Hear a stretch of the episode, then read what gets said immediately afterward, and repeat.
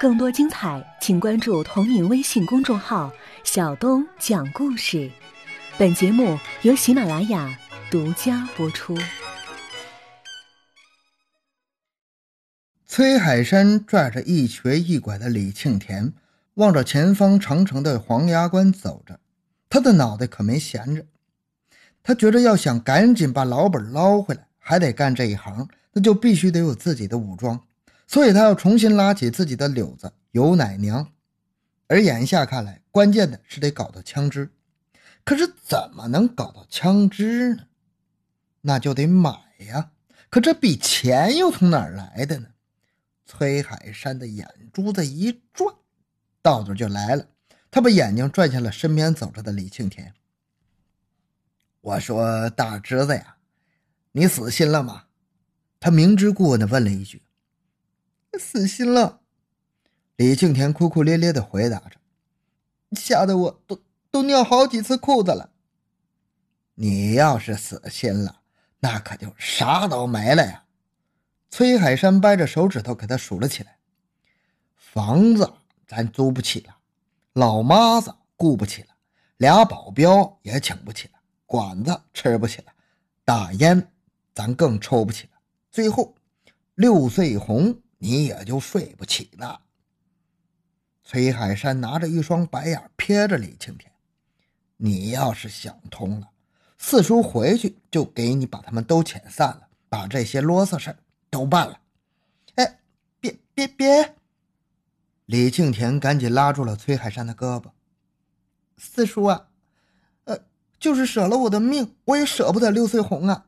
四叔，你是不知道啊，他身上的那个肉皮子那个。”白呀，那个嫩呐，恨不得一碰就直冒浆啊！我舍了啥也不能舍了他呀。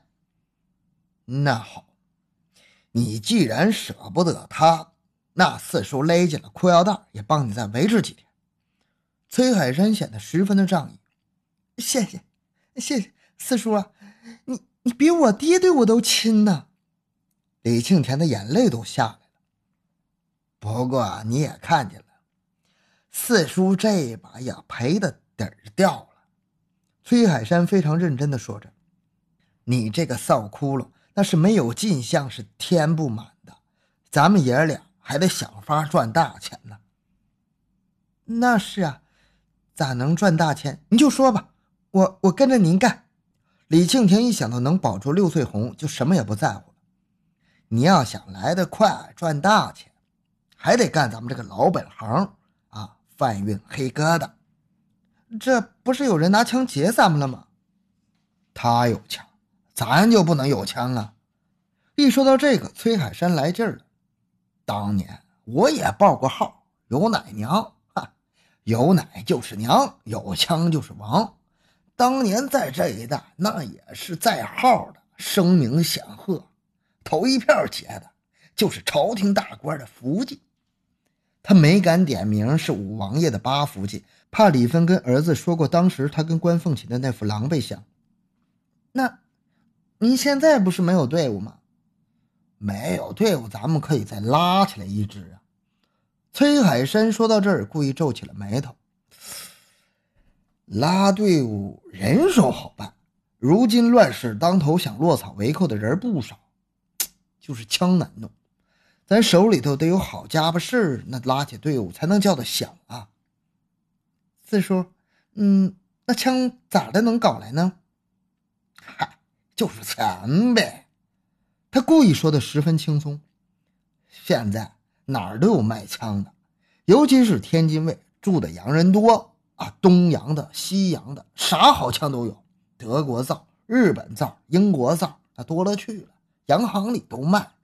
那咱们就是得弄到一大笔钱呗。对，你这孩子就是聪明。崔海山开始捧着李庆田说了：“你想想啊，就好比做大买卖，干啥买卖不都得投个本钱吗？你就是在街上搓糖球卖，不也得先买点红糖白糖的吗？”是啊，是啊。李庆田被崔海山引诱的走上了他的思路。可咱们这点买糖的钱上哪弄呢？这叨叨可就多了去了。崔海山把他继续往沟里带。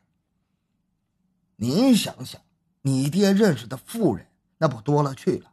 不说别的吧，就说徐子谦、麻大爷家吧，那要出那么点血，还不跟玩似的。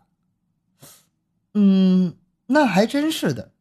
李庆田已经被彻底的带到沟里来了。你就好好想想吧。崔海山把名话变成暗语说了出来：“怎么能让麻大爷出点血？你要是用人的话，四叔底下可有的是啊。”当天晚上，李庆田回到上苍镇，崔海山给他租来的那个小院，躺在炕上搂着千娇百媚的六岁红，左思右想的。琢磨着崔海山最后跟他说的那句话：“你就是好好想想吧，怎么能让麻大爷出这点血？你要是用人的话，四叔的手下可有的是。”李庆田终于琢磨明白了，这话的意思就是让麻大爷出买枪的这点血，怎么才能让他出呢？四叔其实已经给他指了一条明道，我出面，四叔出人手，绑架麻大爷家的二少爷。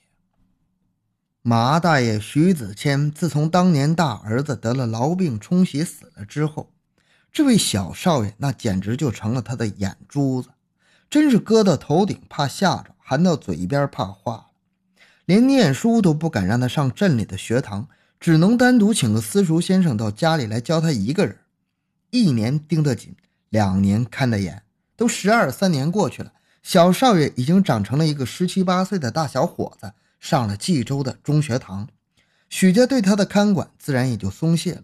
可偏偏就在这个时候，二少爷让崔海山和李庆田给盯上了。